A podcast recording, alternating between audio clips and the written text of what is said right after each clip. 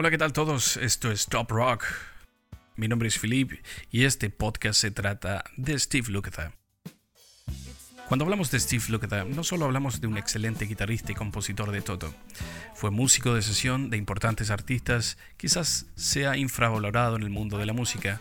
Su nombre no resuena tanto en internet, no hay camisetas con su cara estampada, ni ha aparecido en alguna saga de Guitar Hero. Pero Steve tiene pergaminos de sobra para ser considerado uno de los mejores guitarristas de las últimas décadas.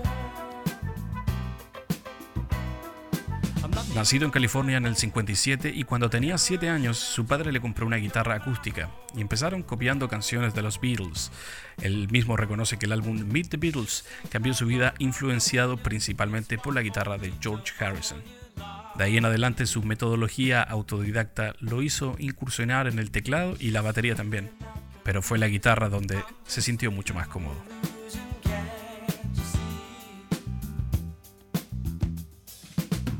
En la secundaria conoció a los hermanos Paul Carroll, Jeff y Steve, donde eran eh, compañeros de colegio, de escuela.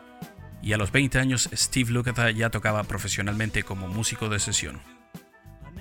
Los Carroll se, se dieron cuenta que como músicos de sesión eran bastante buenos y podían armar su propia banda. Pero necesitaban un guitarrista. ¿Quién otro que Steve Lukather? Ya habían trabajado juntos eh, y habían grabado álbumes para otros músicos. En el 78, Lukather junto a Toto sacan su primer álbum homónimo. En él venían canciones como Georgie Porgy, Rock Maker y Hold the Line. Lo que escuchas ahora, donde nos entrega este solo de guitarra.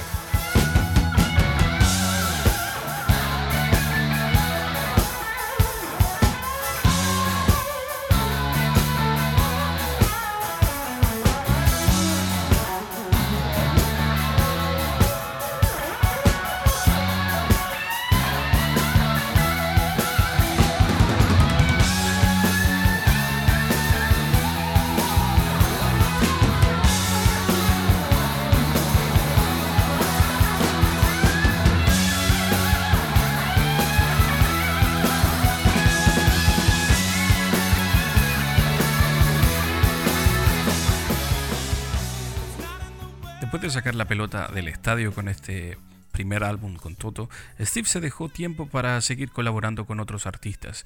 Así es como grabó con Boss Skaggs, The Pointer Sisters, Cher y Alice Cooper. Toto sacó dos álbumes más, Hydra y Turn Back, pero ni cerca del éxito del primer álbum. Hasta que en el 82 lanzan Toto 4 o Toto 4, con éxitos como Rosanna y Africa, baladas mucho más melódicas y sacrificando en cierto modo los solos de Steve. En el mismo año 82, Steve recibió una llamada a su casa y una persona al otro lado del teléfono, con una voz suave y delicada, le dice si quiere trabajar con él en su próximo álbum. Steve, pensando que era una broma, cuelga el teléfono. Él pensó, debe ser un idiota haciéndose pasar por Michael. Enseguida vuelven a llamar. Michael Jackson, al otro lado del teléfono, le pregunta, bueno, ¿vas a querer trabajar conmigo o me vas a seguir colgando el teléfono? Steve no lo podía creer. Era el mismísimo Michael Jackson. Él hizo todas las guitarras rítmicas de ese álbum, trabajando junto a Michael Jackson y Quincy Jones. Y nos deja este riff indiscutible.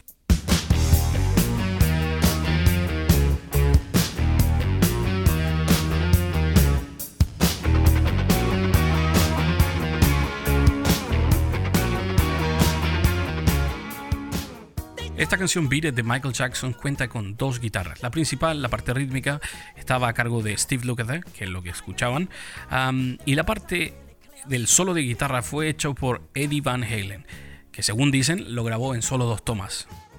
El tipo llegó al estudio, se sentó, prendió la guitarra, grabó dos tomas y se marchó.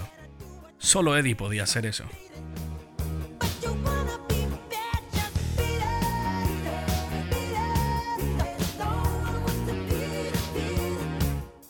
El trabajo como músico de sesión fue disminuyendo gradualmente. Steve estaba aburrido que lo catalogaran como, ah, ahí vienen los chicos de estudio. Él declaró en un momento, tienes que sacarle brillo a la mierda a veces, ¿sabes? Yo quería tocar mi propia música y con las personas que respetaba. En los años siguientes Steve eh, se mantuvo creando música propia después de estar de gira en el 89 con Jeff Beck, Simon Phillips y Carlos Santana en Japón, saca su primer álbum como solista, que se llamaba Lukather, que incluía colaboraciones con Van Halen, Steve Stevens, que es el guitarrista de Billy Idol, y Richard Marx. Ese mismo año lanza un trabajo paralelo con otra banda llamada Los Lobotomies. Los últimos años han sido como una montaña rusa para Steve. Tours por todo el mundo con Toto, giras por Estados Unidos y Latinoamérica con Ringo y los All Stars. Una demanda en el 2018 que lo afectó mucho fue una que le hicieron las esposas de los fallecidos Jeff Porcaro, batería, y Mike Porcaro, bajo. Lo demandaron por uso indebido de marca y otros temas que Steve declara que son todos falsos. Él declaró que fue como un matrimonio de 50 años que se rompía en mil partes. Aparte de la tremenda deuda financiera que dejó perder este juicio y el agotamiento físico y mental eh, que lleva todo esto. A pesar de todo, él sacó su libro autobiográfico llamado The Gospel According to Luke, que lo pueden encontrar en Amazon. Este año 2021 sacó su álbum eh, pandémico llamado I Found the Sun Again, Encontró el Sol de nuevo, un disco de ocho canciones, incluida esta que escuchas ahora, junto a Ringo Starr y Joseph Williams, el actual vocalista de, Toto. Steve Lukather, un grande de la música, con más de 50 años de trayectoria detrás de bambalinas y arriba de los escenarios, con 5 Grammys en sus hombros y una generosidad y simpatía como músico como muy pocos. Espero que hayan disfrutado este podcast y nos veremos pronto en otra edición. Me despido. Soy Philip y esto es Top Rock.